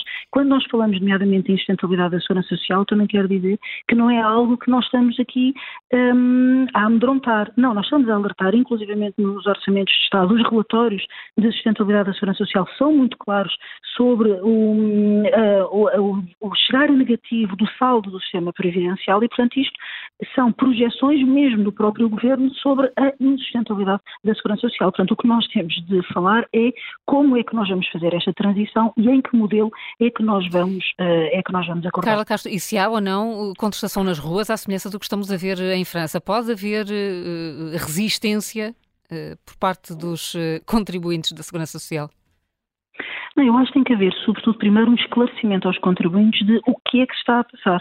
Eu volto a dizer que eu, eu creio que a maior parte das pessoas não terá consciência que daqui a muito poucos anos esta tal taxa de substituição é muito mais, é, é, é muito reduzida. Estamos a falar de menos de metade. E quanto mais cedo nós falarmos uh, com uh, toda a verdade e toda a transparência que é importante nós fazermos as nossas poupanças, como é que pode haver um sistema de capitalização, começarmos a falar sem aqueles, uh, nós utilizamos muita expressão dos bispapões, que é sem os bispapões quando falamos de fundos de pensões, por exemplo, que falar-se que está-se a tentar privatizar a segurança social. Não, o papel dos fundos de pensões tem um papel extraordinariamente, pode ter um, um papel extraordinariamente importante na economia, nomeadamente numa economia com poucos mecanismos de acumulação de, de capital e com problemas de financiamento momento em que nós, neste momento, estamos a prescindir, inclusivamente, de um ator que, em todos os países desenvolvidos, contribui para um investimento, nomeadamente um investimento de médio e longo prazo. Um, portanto, nós temos que reequacionar todo o sistema e uh, não se resolve só, não é, não é meramente a questão da idade que está aqui em causa. O que está aqui em causa é toda a reorganização uhum. do, próprio, do próprio sistema. Não só, não só a idade. Carla Castro, obrigada também por ter Obrigado, participado na Contracorrente. Bom dia. Uh, nas redes, João Miguel, o que é que está a acontecer? Olha, ideias. Uh, Rogério Correia diz que uma boa maneira de arranjar dinheiro para a segurança social é taxar, por exemplo, as máquinas que substituíram as pessoas uh, com valores a que essas empresas uh, descontariam se fossem humanos, tanto nos hipermercados como nas portagens, etc, etc, etc. Alga Gossias escreve que a partir dos 30 anos deveria ser perguntado a cada cidadão a idade que espera ou quer reformar-se e depois descontar mais ou menos em função da sua resposta. Vasco Barbedo Costa escreve que toda a gente vive mais 10 ou 20 anos, não querer aumentar a idade de reforma é acreditar que o dinheiro nasce nas árvores ou nos bolsos dos outros. Quanto a Carlos Teixeira, deixa uma pergunta. Acham que um trabalhador da construção civil tem capacidade para trabalhar até quase aos 70 anos de idade? E não é o primeiro ouvinte, já da, da última vez, João Miguel, dizias, eh, eh, era sublinhado a ideia de que as profissões não são todas iguais e o desgaste nomeadamente físico, físico, mas também mental, também é diferente. Uh, Helena Matos, uh, é preciso mudar, isso percebemos. Bem, uh, eu quero só frisar aqui uma coisa que é os chamados regimes especiais existem. Na Grécia, pois acabam, acabaram a ser muito pervertidos e, e adulterados e acabaram na Grécia nas cabeleireiras e nas filhas dos militares, nas filhas solteiras dos militares, não era? Ora, vamos ver o seguinte. Uh, o grande problema, e isso aliás notou-se quando, por exemplo, os franceses eh, baixaram a idade de reforma para os 60 anos, exatamente o então Primeiro-Ministro, até porque ele tinha origens operárias, o Pierre Mauroy, refere o ar eh, cansado, desgastado, quase.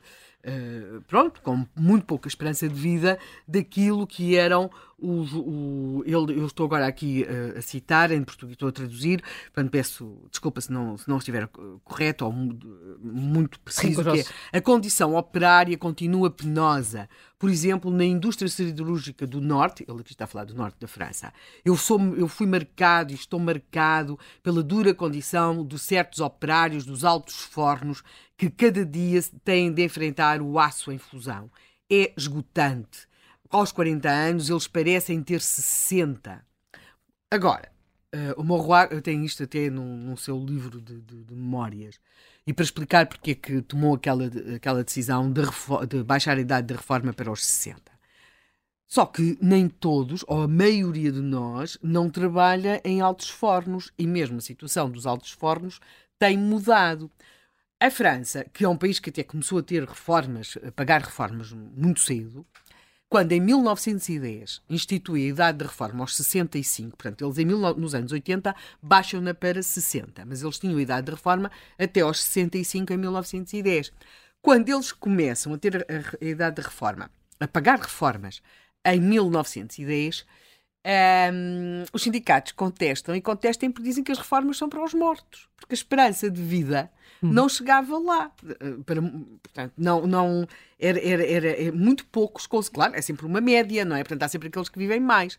Logo, a, a, a, temos de entender uma coisa era em 1910 a, maior parte das pessoas, se a reforma fosse aos 65, não poder usufruir sequer da reforma porque já tinha morrido. Outra coisa eram os operários de que Monroy, o tal primeiro-ministro francês que baixou a idade da reforma nos anos 80, um, uh, achava que, que, se prendia com a condição operária de quem trabalhava nos altos fornos, da siderurgia, mas, quer dizer, estamos a falar de coisas uh, muito marcadas no tempo e que, e, e neste caso, até restritas. Portanto, eu acho que temos de nos deixar, de, de, temos de, de, perceber que nem todos nós somos trabalhadores dos altos fornos nem mineiros, mas continuamos a ter uma carreira de trabalho concebida como se o fôssemos. Ou seja, a ideia de que um dia entramos no mercado de trabalho e depois há aquele dia em que se sai. Até havia aquela imagem em algumas empresas que tinham aqueles torniquetes e no dia em que a pessoa chegava à idade de reforma o torniquete já não, já não o deixava passar. Ora, a nossa vida... Atenção que essas coisas ainda acontecem. Sim. Quer dizer, não, não, há sítios onde no dia em que se entra na idade da reforma já não se entra nas empresas e às vezes estamos a falar de bancos e de pois. sítios de. O que, é, o que é de uma brutalidade que claro, não é, deve ser uma claro. brutalidade. E há fases da vida em que muito provavelmente nós tínhamos. Caduca o cartão. fases da vida em que nós tínhamos precisado de trabalhar menos. Estou a pensar quando as pessoas têm filhos pequenos, tudo isso, e depois fases da vida em que podem trabalhar muito mais eu não fosse uh, as graves perturbações que a CP traz à minha vida, quer dizer, não, não, neste momento tenho uma disponibilidade muito superior embora aqui, segundo os franceses, depois já esteja mesmo, literalmente, com os pés na cova, não é? Uh, mas do que tive noutro, noutro tempo no passado. Portanto, nós também temos de passar a encarar a, a, nossa carreira profissional, a nossa vida profissional, não numa perspectiva de, de, de, de, quem trabalha nos altos fornos ou nas minas ou na construção civil e que se chega a uma determinada idade em que de facto se está muito mais cansado e, e a precisar de descansar. Portanto, eu, eu, acho, há vários mitos em relação a estas questões e este é um deles, a ideia de que todos somos mineiros. Não, não somos. A, a outra questão que, me, que aqui foi colocada pelo nosso convidado, Miguel Coelho, e que é muito importante, que é a necessidade, e também pelo nosso ouvinte, um dos nossos ouvintes, que é a questão de, do, do acreditar no sistema.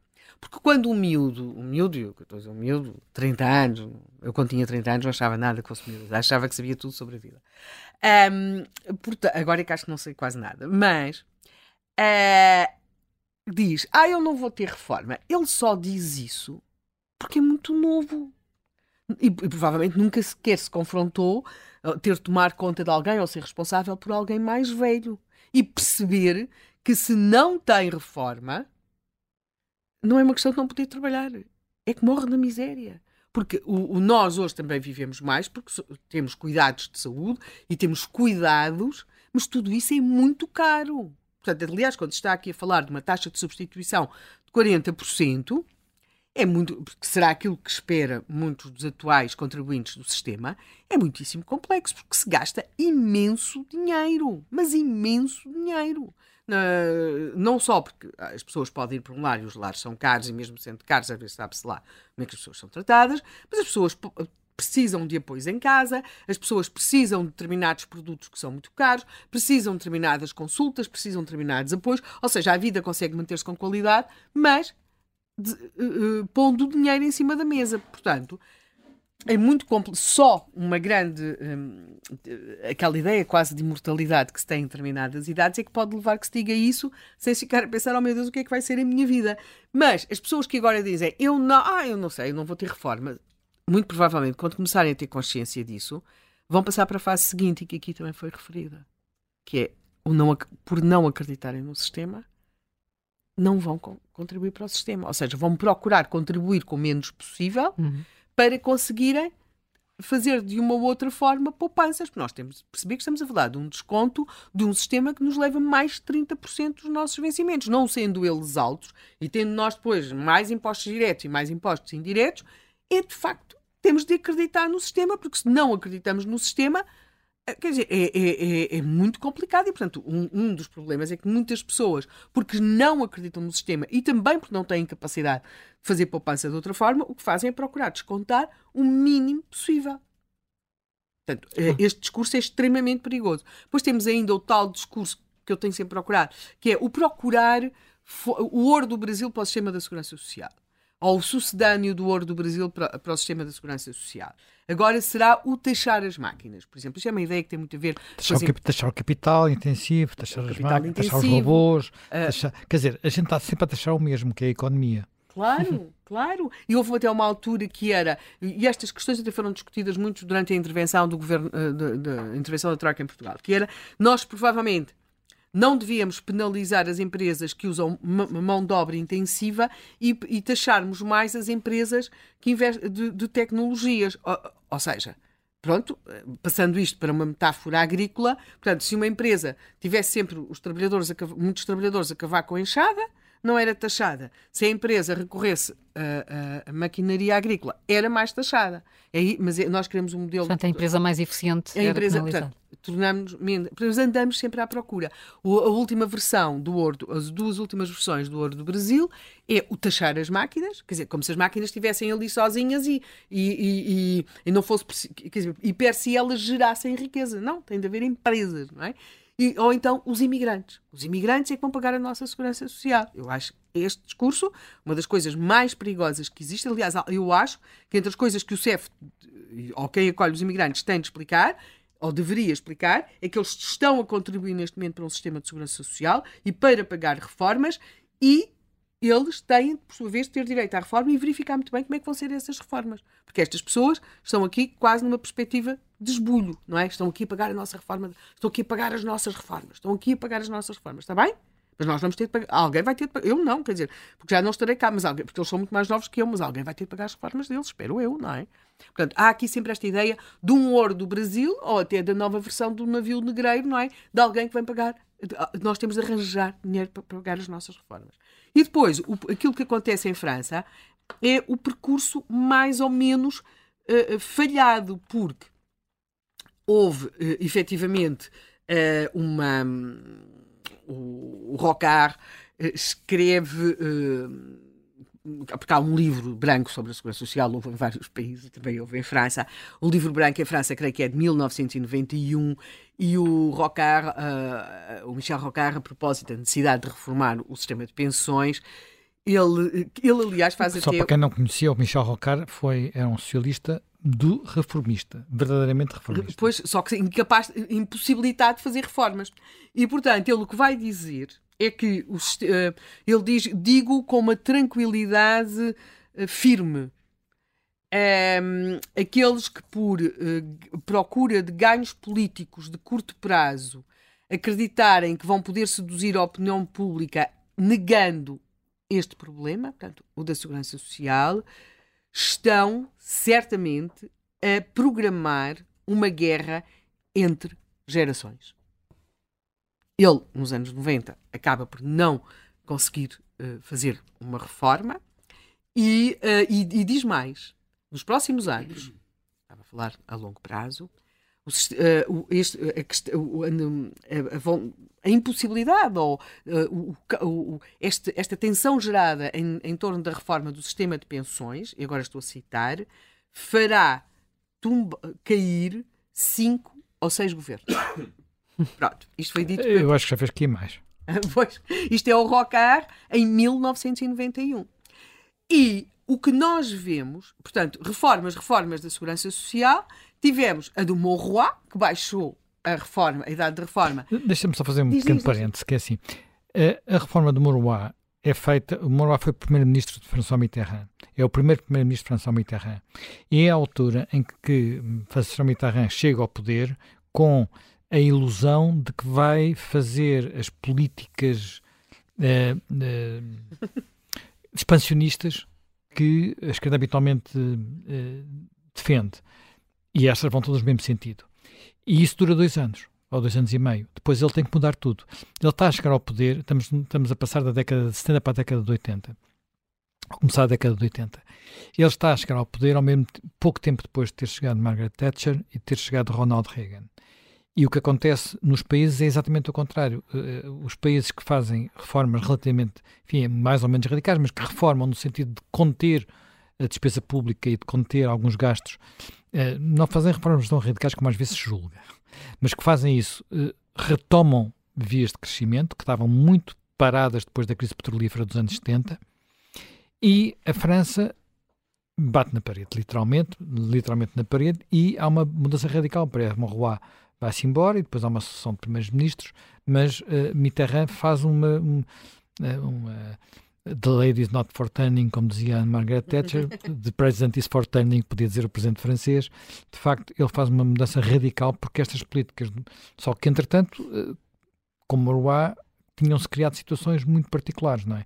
Sendo que, quer dizer, hoje em dia os trabalhadores industriais tipo cirurgia prático, não é, não, não é serem poucos, é quase já não existem. Uhum. Nós temos trabalhadores industriais que quase trabalham de luva, não é? Basta ver, olha, Sim, olhamos para a nossa Auto-Europa, não é? Como havia, olhamos, não é? olhamos, olhamos para a nossa Auto-Europa, eles trabalham com máquinas, naturalmente, a maior parte deles são, trabalham com computadores, fazem naturalmente trabalhos físicos, mas não tem nada a ver com isto. Se pensarmos bem, o sítio onde provavelmente o desgaste físico, é, um dos sítios onde o desgaste físico é seguramente maior, é nos trabalhos agrícolas. E aí, e aí por regra, nós vemos pessoas muito, muito idosas a trabalhar. Ouvíamos, agora cada vez vemos menos. Ouvíamos. Uh, porque aí não há sindicalismo, digamos assim. Portanto, não há vozes para, esse, para, para esses setores. Uhum. Portanto, aquilo que nós temos aqui em França é. O Morroy faz a tal reforma, é certo, nos anos 80. Há uma tentativa, mesmo de fazer mais tarde, em 1995, uma reforma com o Juppé, o melhor de todos nós, não o melhor de nós, uhum. não é? Como diria o, o presidente Chirac, depois desembaraçou dele, porque o Juppé teve talvez as maiores manifestações, uma das maiores manifestações em França, por causa da tentativa de reforma, estima-se que 2 milhões de pessoas, não, das manifestações, pronto, enfim. Eles disseram que, têm, que tiveram, ontem tiveram 3 milhões no total. A polícia fala em 1 milhão 280 mil.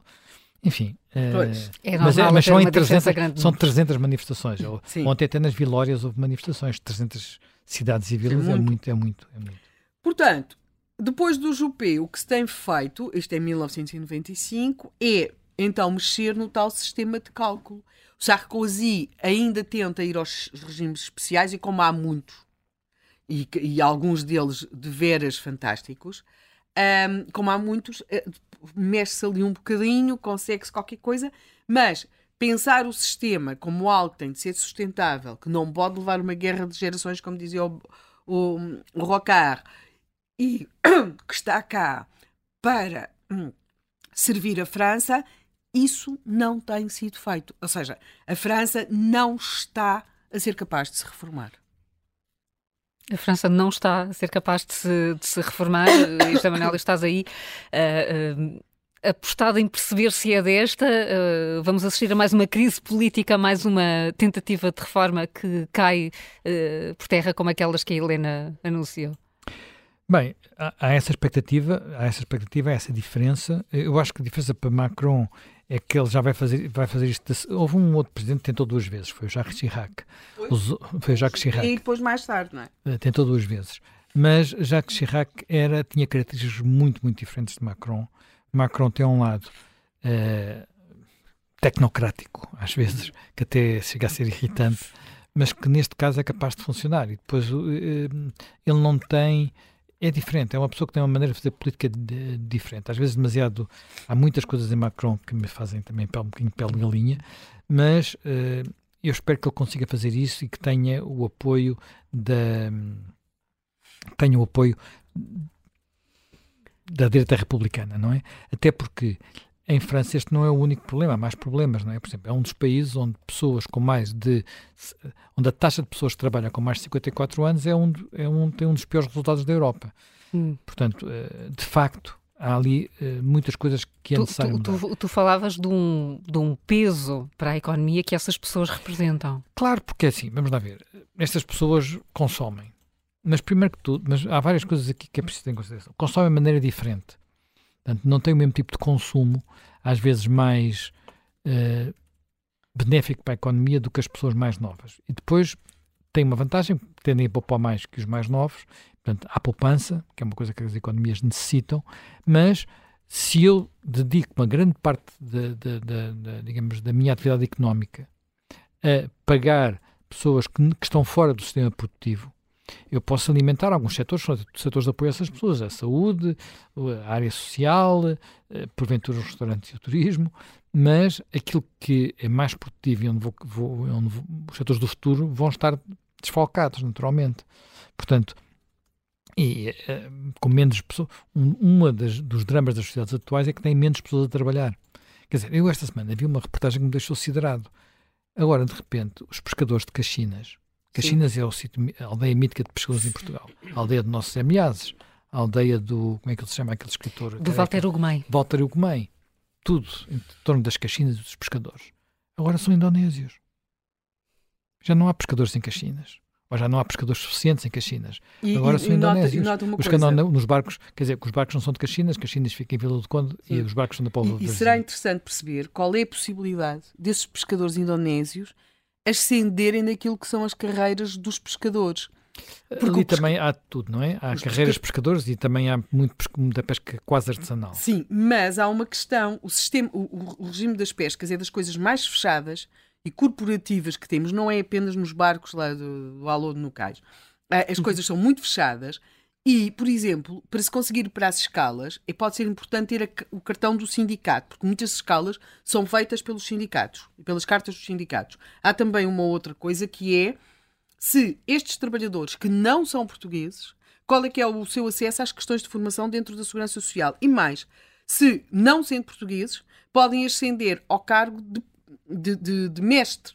Não é? Aliás, os sindicatos são muito fechados sobre isso. Uma vez escrevi sobre isso e, portanto, é um assunto que eu li essa reportagem e fui ver novamente os acordos nos boletins da Segurança Social. Tem coisas deliciosas, sei lá, a remuneração. A remuneração, por exemplo, mete bagaço. Não é? Está, está claramente tipificado o que é que se pode comer a bordo de um, barco. Não há cá tofu nem, nem, nem pensam. não, não há, como calcularão. E tabaco e tabaco. Não sei se, porque muitas vezes estes, estas coisas estão em boletins de segurança social, são apenas atualizações e tudo isso, mas integra bagaço e tabaco. Portanto, uh, não, não, sei se a rúcula ainda não, ainda não está lá. Mas voltando aqui, portanto, estas coisas, uma coisa é o folclore que se faz para fora e depois aquilo que é a realidade. Mas aqui nós temos de perceber que, a par do sistema, do sistema francês, nós estamos neste momento com os franceses na rua, com todas estas manifestações, eu creio que a possibilidade de verem um par Le Pen, Mélenchon, um, um, um, talvez faça aos franceses pensar que se calhar se tem vai, que ter juízo. Tem que ter alguma vez juízo, não é uma coisa que eu tenho muitas vezes, mas pronto.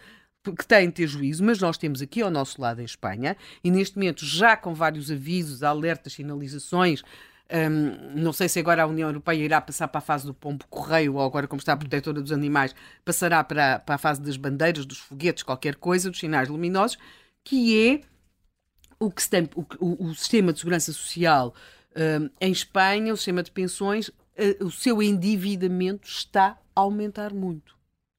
E, uh, e a Espanha, tal como a França, porque assim, E a Espanha está numa situação de bloqueio político muitíssimo Pronto, mais grave. e que nós um bloqueio tenhamos- político sob todos os pontos de vista. E que nós tenhamos uma dívida muito elevada é uma coisa, não é? Porque nós somos um pequeno país. Agora, a Espanha ou a França terem grandes problemas nos seus sistemas de segurança social e nos seus endividamentos é um, um assunto muitíssimo mais Fará complicado. por esse sentido a, a proposta que um ouvinte eh, que tivemos aqui de ser a União Europeia uma entidade mais global a ajudar a desbloquear estas Eu- eu- situações É- que é são muito sei o que é que o. Zé Manuel Pode- pensa, mas eu gosto demasiado da União Europeia Não. e acho que ela é muito importante para Portugal Não, eu não, eu não, para, não quero para- isso. para achar que ela deve fazer isso. Ou seja, eu gosto tanto, tanto, tanto da União Europeia e acho que ela é tão eu importante até, mas, para eu, Portugal. mas eu acho que eu não. acho, eu acho que aqui há um princípio, um princípio importante na União Europeia que nós nos, muitas vezes nos esquecemos, na União Europeia e na nossa governação, que é uma, uma- um palavrão enorme chamado subsidiariedade.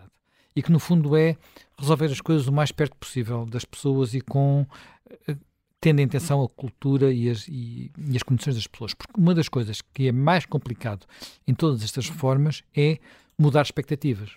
Mudar expectativas, quer dizer, eu, eu, eu descontei toda, toda a minha vida a pensar que ia ter A, ou que ia ter 100 e agora estão-me a dizer que só vou ter 80. Ou que fiz os meus planos para isto, para... e as pessoas fa- organizam as vidas Sim. assim. E até Portanto, pensam que se vão reformar aos 50 ou aos 60. aos 60, quer dizer, mas tem que haver, e por isso mesmo, por exemplo, esta reforma francesa tem um período de transição de um trimestre por ano. Quer dizer, não é exagero nenhum. Não há assim ninguém que de repente diga, pá, vou trabalhar mais um trimestre, que horror. E me reformar para o ano e agora tenho, só me vou reformar daqui a um ano e um, e um trimestre. Não é uma coisa que nos de repente a gente diga, epá, que coisa, que brutalidade. Não é dizer, olha, este reformar para o ano, agora só te reformas daqui a cinco anos. Não é isso que está em causa. Ah, e em Portugal quase que aconteceu isso. Atenção. Quer dizer, as regras mudaram tão, muito mais radicalmente. Mas como, mas como mudaram com incentivos, não era obrigatório, eh, as pessoas foram escolhendo, foram fazendo escolhas. Houve quem escolhesse, olha, já dá para me reformar com esta verba. Todos os dias passam coisas destas, todos os dias, não é? Com reformas antecipadas, sabendo pessoas que vão ganhar um bocadinho, perderam um bocadinho aqui e vão ganhar um bocadinho acolá. Agora, a possibilidade de ter sistemas bastante mais flexíveis do, que- do que aqueles que nós temos é que me parece ser importante.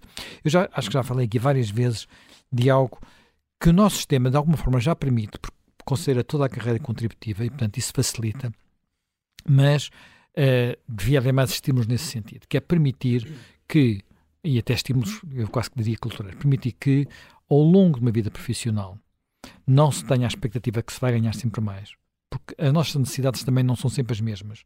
Quer dizer, eh, eu se calhar preciso viver numa, se tivéssemos um mercado de arrendamento normal e as pessoas pudessem ir trocando de casa conforme as suas necessidades, fariam aquilo que eu via algumas pessoas fazer, mas muito poucas, porque hoje em dia a maior parte das pessoas comprou a casa, que era, quando eu tenho os filhos, tenho uma casa com, tenho, vivo num T3, ou num T4, num T2, quando passei a viver sozinho, troquei o meu T2 por um T0 ou por um T1, que já que para mim chega-me perfeitamente, ou por, por muito, tenho aqui um sofá-cama para quando vierem os netos, e tudo bem.